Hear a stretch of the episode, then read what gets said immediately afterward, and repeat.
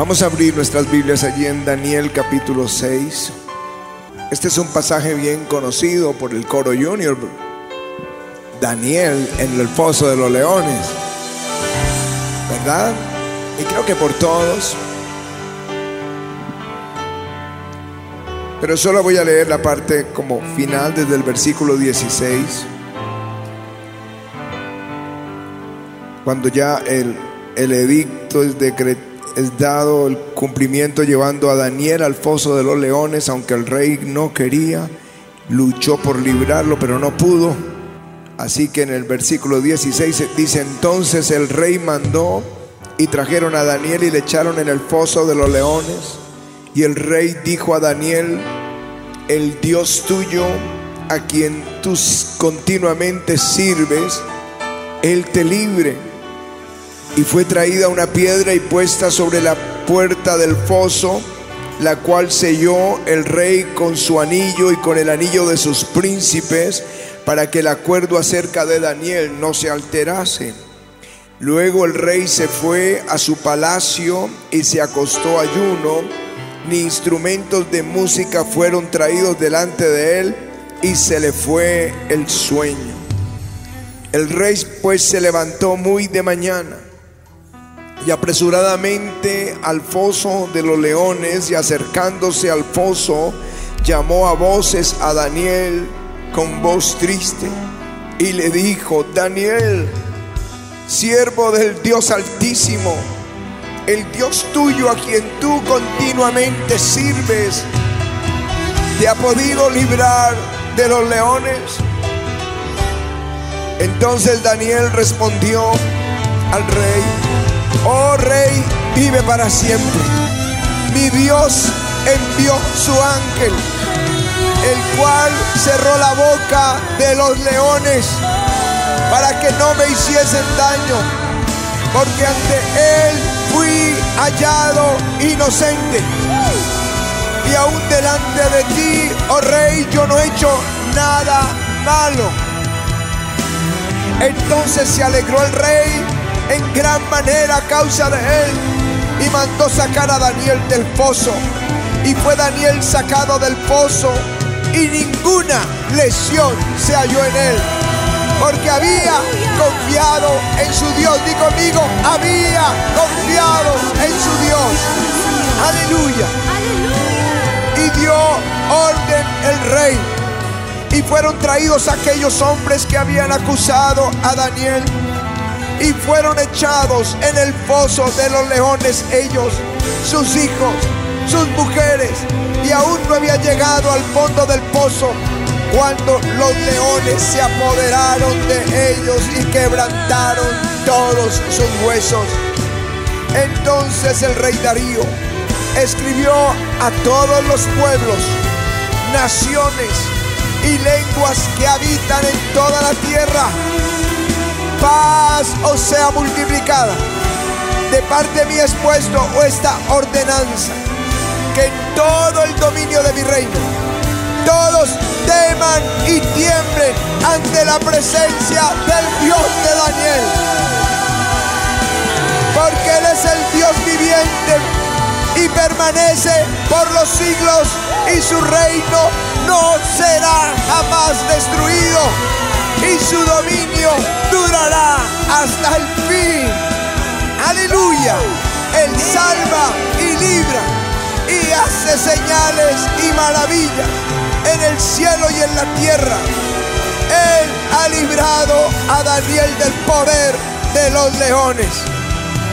Y este Daniel prosperó durante el reinado de Darío y durante el reinado de Ciro el persa. Amén y amén. Aleluya.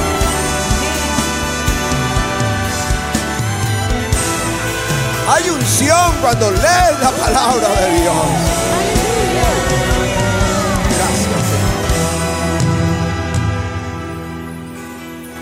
El Salmo 92 dice, cuando se levantan los impíos es para ser destruidos. No tengas miedo cuando se levanten los impíos, cuando tomen lugares de autoridad y pensamos lo peor, es para ser destruidos. Dilo conmigo, es para ser destruidos. Gracias, Señor. Bien, hay una ilustración que mm, siempre me ha gustado mucho. Y estos días que grabamos para la maratónica la compartimos con... Esto lo compartimos en la maratónica, pero solo lo oyeron ustedes, la orquesta, pero es para la iglesia para toda la iglesia. Lo que voy a compartirles esta mañana. En un crucero, esos cruceros gigantes que parecen edificios flotantes, que son miles y miles de personas, a veces tienen miles de trabajadores, marineros, bueno, todo el equipo que presta servicio. Y en uno de esos cruceros en medio del océano, una niña cayó al océano. Y era una zona de, tiburones. Y los tiburones comenzaron a, a rodear la niña y la gente desde el crucero, desde el barco, gritaban angustiados que alguien hiciera algo y salvara a la niña. Y de pronto salta un marinero y cae al agua y velozmente toma a la niña y busca un lugar seguro. Y sacan la niña y todo el mundo aplaude, se alegra. Fue una fiesta en ese crucero. Y se reunieron. Hay una plataforma siempre en esos cruceros. Se reunieron todos los miles. El capitán eh, vino al lugar eh, y honró al marinero y lo promovió. Lo promovió a sargento delante de todos y aplaudieron. Y él estaba todavía temblando y le pusieron el micrófono preguntando el capitán, ¿qué lo llevó? ¿Qué lo inspiró a este acto heroico? Que hoy nos sentimos orgullosos de que pertenezca a, este crucero, al, al personal del crucero. Y él temblando dijo, lo que yo quiero saber es quién me empujó. Estos músicos son muy buenos, ¿cierto?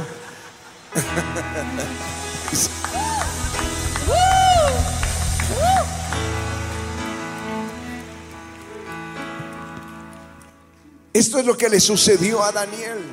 Si tú le preguntas a Daniel, Daniel, ahora eres el más importante en el reino y tu, y tu importancia se hizo tan grande que fue todo el reino de Darío y todo el reino de Ciro el persa como el segundo hombre más importante en un reino mundial.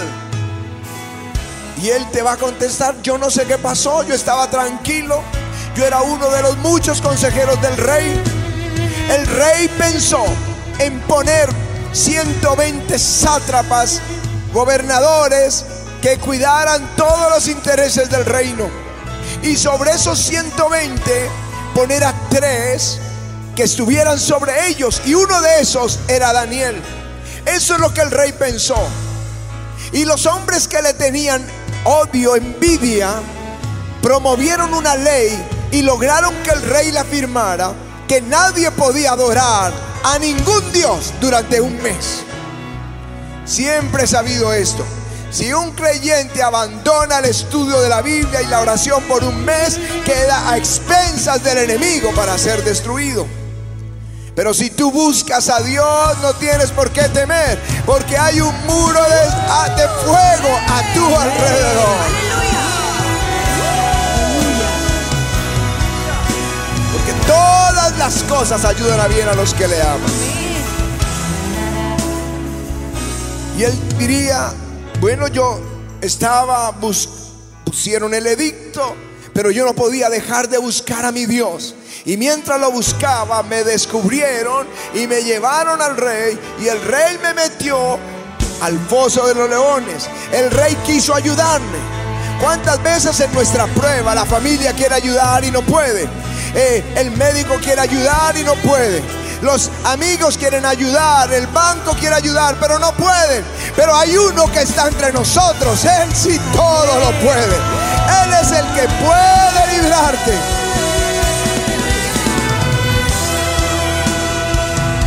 Y dirá, diría tal vez Daniel, terminé en el foso de los leones. Pero Dios envió su ángel y tapó la boca de los leones. Y cuando salí, metieron a todos los que me aborrecían y los metieron con sus familias, que no quedara en pie ninguno que me aborrece. Y hoy estoy en este lugar. ¿Cómo llegué? No lo sé. Alguien me empujó y Dios me trajo a este lugar. Aleluya.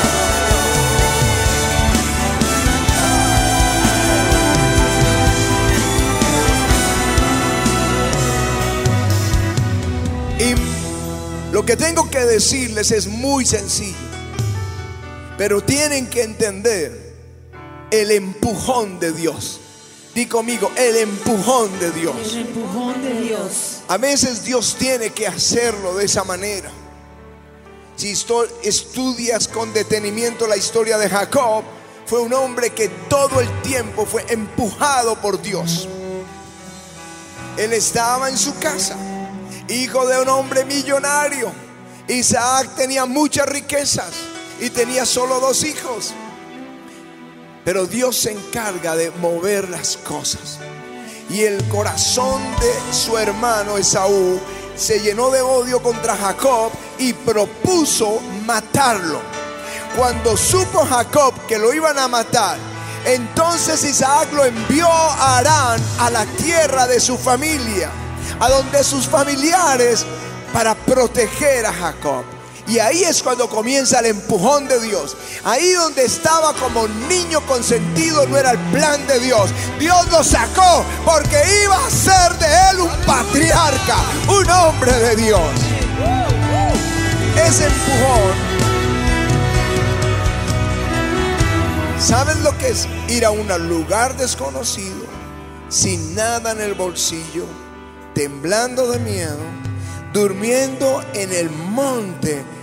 ahí en, el, en un paraje cualquiera, y mientras dormía, dice que puso de almohada una piedra.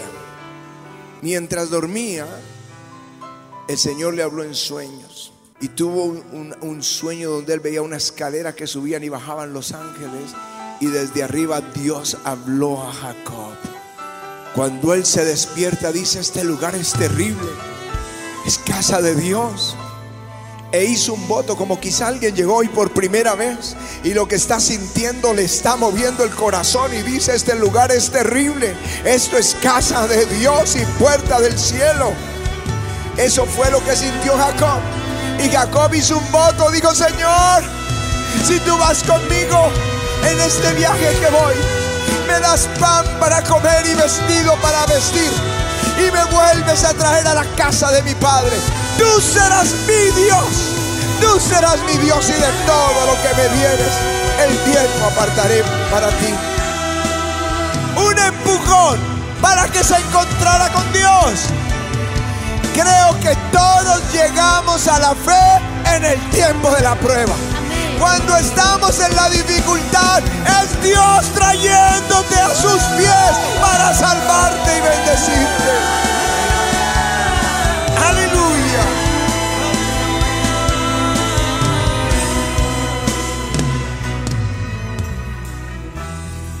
Dios le dio esposa, Dios le dio hijos y Dios le dio riquezas. 20 años estuvo en la tierra de Arán y era un empujón para cumplir el plan de Dios.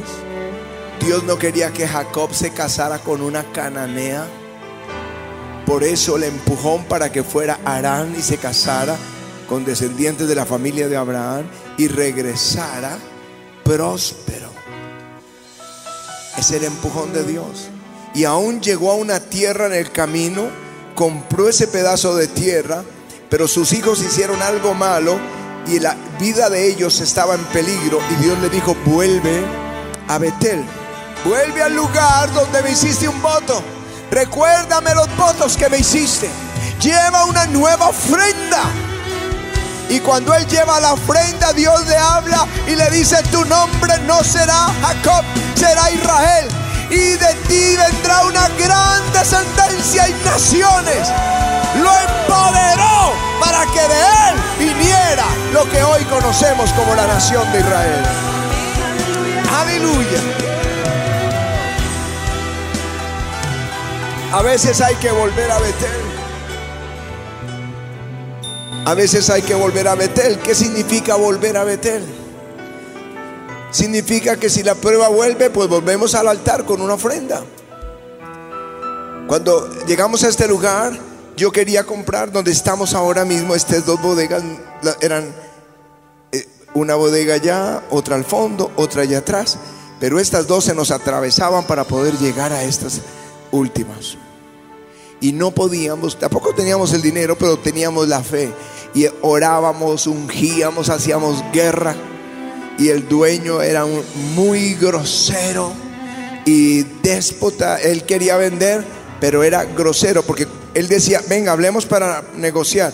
Y nos sentábamos y resultábamos ofendidos con vulgaridades y que ya no quiero vender. Hoy tenía un precio, mañana lo ponía al triple. Un día lo pasaba a dólares, a, euros, ¿recuerda? Eh, los que estaban aquí, no sé quiénes estaban aquí, que les tocó vivir esa lucha. Bien, entonces fuimos al altar y pusimos una ofrenda, porque Dios es el que mueve todo apenas pusimos la ofrenda, nos llamó para empezar a negociar. Nos pidió el avalúo. Estábamos en la negociación. Cuando llegó el avalúo, ni siquiera miró el precio del avalúo, cuánto decía que valían, sino que tomó los, los documentos y los botó a la caneca y siguió con vulgaridades. Entonces el Señor dijo, vuelve a Betel. Vinimos de nuevo, Betel es el lugar de la ofrenda pusimos otra ofrenda y al día siguiente se hizo el negocio. Y es el lugar donde estoy parado esta tarima. Este es el lugar.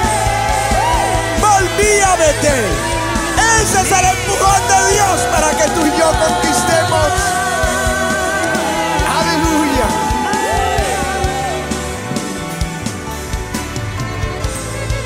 Una aflicción una aflicción puede ser un empujón de Dios. Una prueba en tu vida puede ser un empujón de Dios. Una necesidad, una adversidad. Son, Dios usa todo para empujarnos.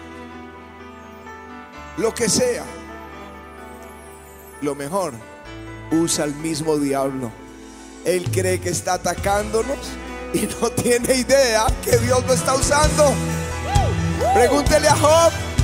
Job era un varón de Dios. Y Dios dijo, yo quiero bendecir a Job, yo lo quiero prosperar más. Y entonces reunió a los hijos de Dios y Satanás se metió en esa reunión. Entonces Dios le dijo a Satanás, ¿has visto a mi siervo Job? Por si no se daba cuenta. ¿Has visto a mi siervo Job? Es un empujón de Dios. Satanás ni se daba cuenta, pero el Señor dijo, ¿has visto? Ponle atención, porque eres un varón justo. Y él dijo, claro, lo has prosperado. Cualquiera adora a Dios así. Pues si quieres, yo lo toco y verás cómo te maldice. dice, hazle. Le dio el permiso, pero era el empujón de Dios. Y le quitó todo Satanás. Y el Señor dijo, ¿te das cuenta? Él me sigue adorando. Ah, pero es que él está sano. Si quiere, yo lo enfermo y verás. Y le dio una llaga de la cabeza a los pies. Y aunque Job luchó con él la enfermedad y luchó con sus amigos que lo acusaban, Dios tenía un plan. Y aparece en la nube cuando Él desciende, como hablamos el viernes, cuando Él desciende, descendió en la nube y Job tuvo una revelación de Dios dijo de oídas te había oído, pero ahora mis ojos te ven. Aleluya. Y Dios lo sanó y le dio el doble, el doble de lo que tenía. Aleluya. Si le preguntaras en ese momento a Job, Job, ¿cómo llegaste a ser tan próspero y reconocido? Dice, yo no sé quién me empujó. Es el empujón de Dios. Aleluya.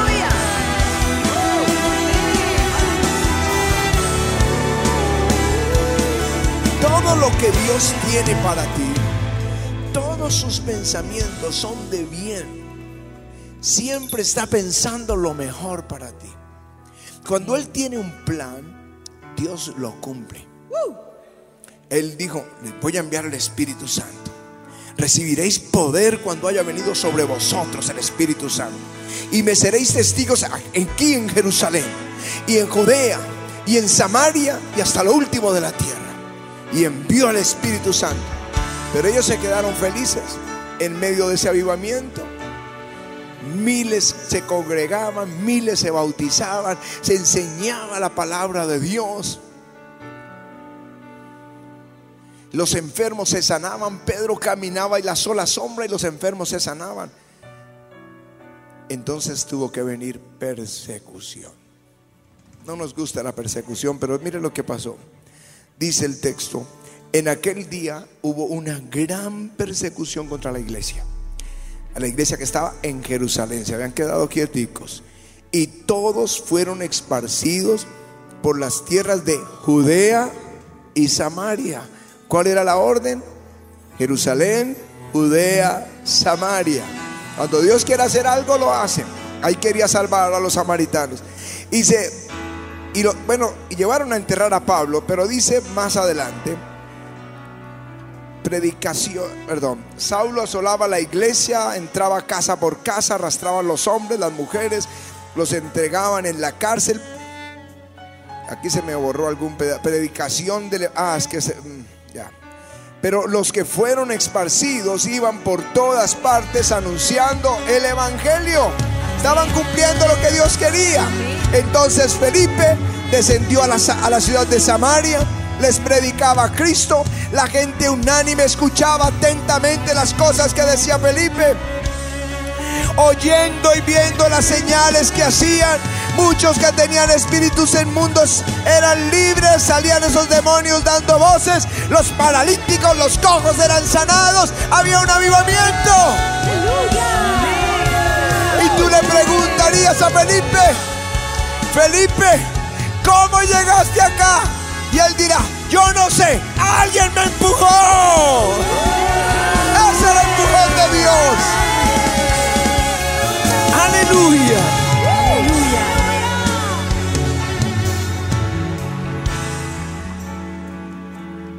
Tiene una característica especial los que fueron empujados y es que ellos confiaron en Dios. Di conmigo, confiaron en Dios. Confiaron en Dios. Aunque tú no lo entiendas y estés hoy llorando por tu adversidad, confía en Dios. Confía en Él. Dice de Daniel, Daniel confió en Dios. Aunque lo metieron al foso de los leones, confió en Dios. Dios lo libró, lo reconoce el mismo rey Darío, porque él confió en Dios. Hubo un hombre llamado Mardoqueo. Él estaba tranquilo. Su sobrina participó como en una especie de reinado y quedó como esposa del rey. Él era un hombre de valores y principios reconocido, pero no estaba haciendo nada malo. Hasta que vino los malos, porque cuando los impíos se levantan es para ser destruidos, y nombraron arriba sobre segundo del reino Amán. Y Amán salía y la gente se postraba y lo adoraba. Pero Mardoqueo no iba a adorarlo porque era un creyente como tú y como yo que adoramos solo a Dios. Honramos los hombres en sus trabajos, en sus profesiones, en sus oficios, sus conquistas, pero adoramos a Dios solamente. Y entonces Amán se enojó cuando vio que Mardoqueo no se postraba a adorarlo y logró conseguir un edicto para una fecha específica para que mataran a todos los judíos. Ya no solo quería matar a, Man, a Mardoqueo, sino a todos los judíos. Su odio era contra el pueblo de Dios. Alguien me dijo de una, no voy a decir, un cargo de esos públicos de elección popular, que el odio que esta mujer tiene contra la iglesia es que porque el, el hijo de un pastor la dejó plantada en el altar. Y entonces tiene tal odio que busca leyes para ver cómo destruir la iglesia. Esos son los mardoqueos.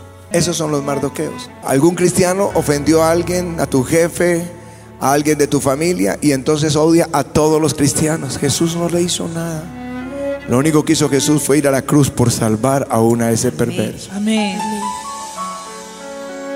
El Mardoqueo no había hecho nada, pero los judíos no habían hecho nada, pero la orden era matarlos a todos solo porque odiaba a Mardoqueo. Y entonces entraron en ayuno tres días. Al tercer día Esther habla con el rey y Dios cambia todo. Ese día, la horca que habían preparado para Mardoqueo, allá estaba colgado Amán. La horca que habían preparado para Mardoqueo, colgaron a los hijos de Amán. Y ahora Mardoqueo estaba viviendo en la casa de Amán y era el segundo del reino. Sí, y todos los judíos tenían paz. Había fiesta entre el pueblo judío y muchos se convertían al Señor. Si tú preguntas cómo se dio este avivamiento, Mardoqueo, ¿por qué vives en la casa de Amán? Él dirá, yo no sé, alguien me empujó. Yo estaba tranquilo, pero Dios me trajo aquí. Aleluya. Aleluya. Yo solo quiero animar esta mañana a los que confían en Él, porque son los que Dios los está empujando a la bendición y a los que les siguen. No hubo lluvia, o sea, había, un, un- ha- había hambre en la tierra y no había lluvia. Isaac se queda en la tierra y prospera. Eso está ahí en Génesis 26. Pero los hombres tuvieron envidia porque Isaac prosperó y lo echaron. Ahí es donde está el empujón de Dios. Lo echaron de la tierra. Él no había hecho nada malo, solo obedeció a Dios sembrando en la sequía. Dios lo prosperó, pero los hombres lo echaron. Y él salía y donde iba abría pozos y encontraba agua. ¿Saben lo que representa? Hoy no nos damos cuenta aquí en Latinoamérica lo que es el agua, porque tenemos ríos, zonas verdes, lluvia. Pero en esas zonas desérticas el agua es como el oro. Y en un tiempo de sequía, de hambre en toda la tierra, el agua vale más que cualquier cosa. Y el único que encontraba agua era Isaac. Y lo seguían. Pero un día encontró un pozo que lo llamó Rehobot, lugares de descanso, de reposo. Y hoy vine a decirles que el Señor quiere llevar, Él es tu buen pastor y te quiere llevar a lugares de reposo. Te quiere llevar a lugares verdes, pero Él va a tener que hacerlo a través de los empujones. Si tú le preguntas Isaac, ¿cómo vives en este remanso? Él dirá, me empujaron, me empujaron. Quizá necesitas el empujón de Dios, pero Él te va a llevar a lugares de reposo. Aleluya.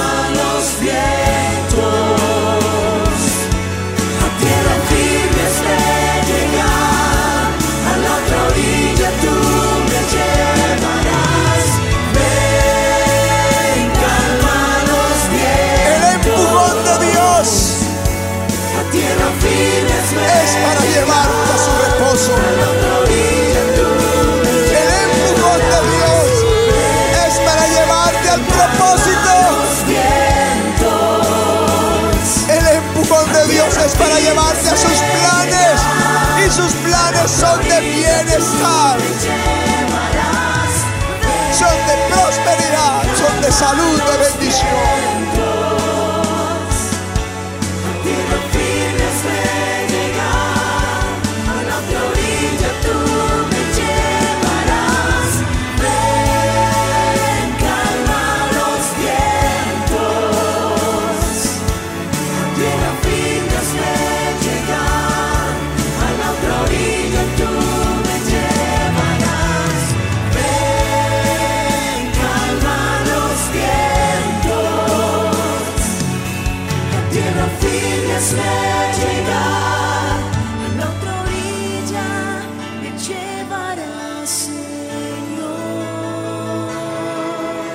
Yo sé que duele.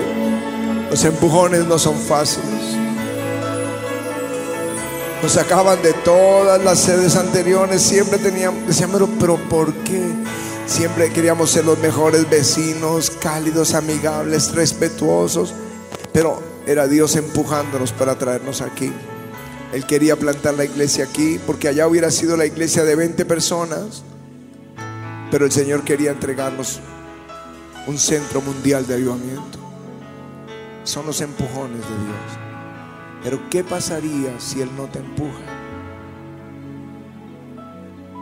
Un hombre en los Estados Unidos, humilde, sabía trabajar un poquito la plomería. Pero lo contrataron en un prostíbulo, un lugar de mala muerte, para que fuera el portero. Y bueno, tenía empleo. El dueño un día le dijo, escribe los nombres de todos los clientes para poder siempre reconocerlos por su nombre. A la semana le pidió la lista y dijo, es que yo no sé escribir. Y lo echaron por no saber escribir. Así que con los ahorros fue a, a un pueblo como a 10 horas a comprar las herramientas de plomería.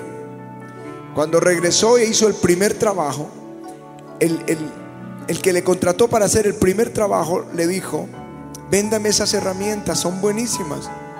Y él dijo, son mis herramientas. Dijo, no, lo que me cobre yo le doy. Y él duplicó el precio. Se las pagó. Fue de nuevo y ahora compró el doble. Y alguien le compró las herramientas. Y fue y compró cuatro. Y empezó a ir y venir al punto que el negocio creció y puso su propia ferretería.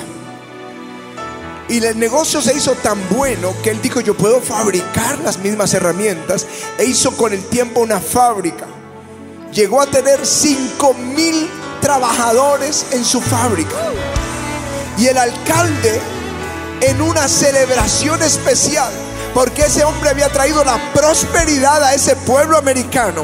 Y 5 mil familias trabajaban directamente, recibían de allí sus ingresos dijo a la multitud en la ceremonia, le preguntó si este hombre, sin saber escribir, llegó a ser todo este imperio. ¿Qué crees que hubiera sido si hubiera sabido escribir? Y le puso el micrófono. Y él dijo, si yo hubiera sabido escribir, sería el portero de un prostíbulo. Dios te empuja, pero Él quiere cumplir su plan contigo. Dios quiere bendecirte. Sus pensamientos son de bien y no de mal. Son de prosperidad y no de mal. Así que, ¿estás pasando por la prueba? Dale gracias a Jesús.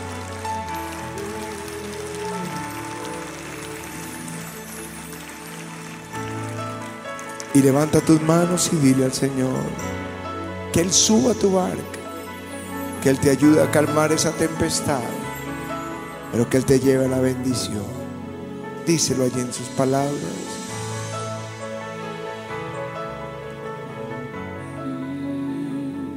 Jesús, Señor mío, mi barca se hunde.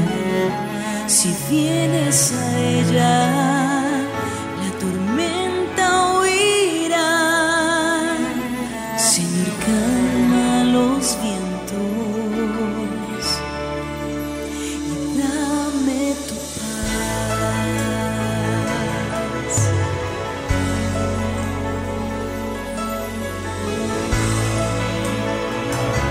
Solo dile calma estos vientos. Tal vez lo tuvo que hacer Daniel. Tal vez tuvo que rogar que el Señor lo librara. Si en mi barca tú estás,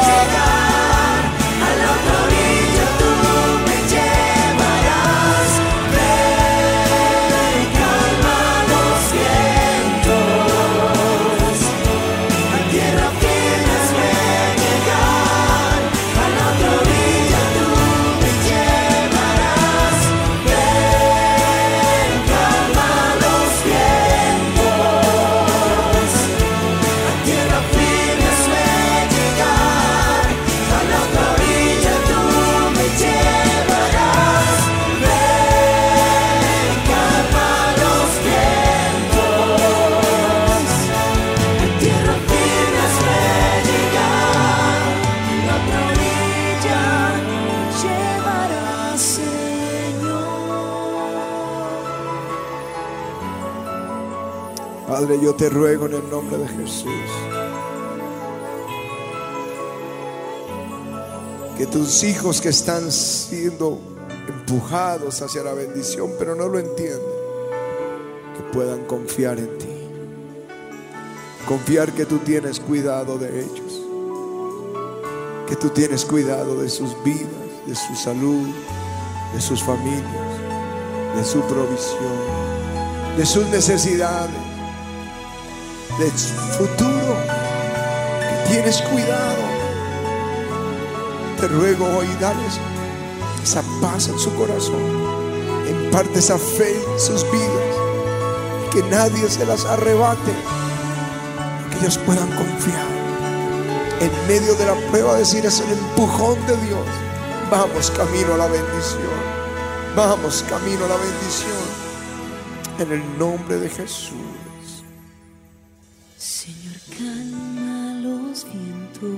Calma los Señor, calma los vientos. Señor, calma los vientos.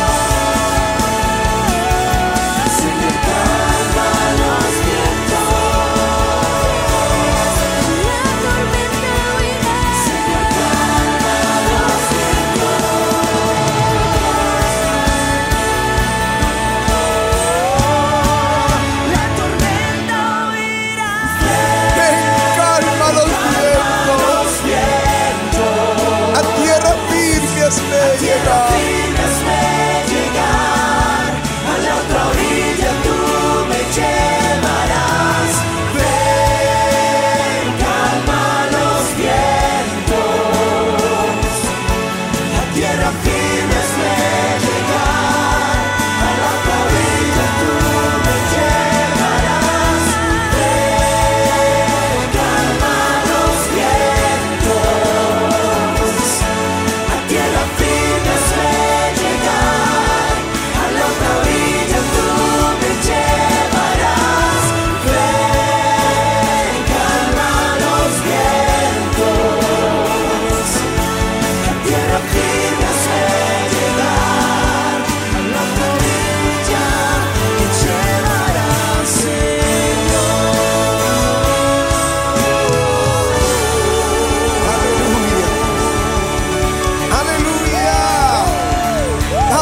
Demos ese aplauso al Señor. Que nadie te robe lo que el Señor te entregó esta mañana. Sí, quizá con lágrimas, pero dile, pero es el empujón de Dios a la bendición. Él me va a llevar a la bendición. Dale ese aplauso a Él.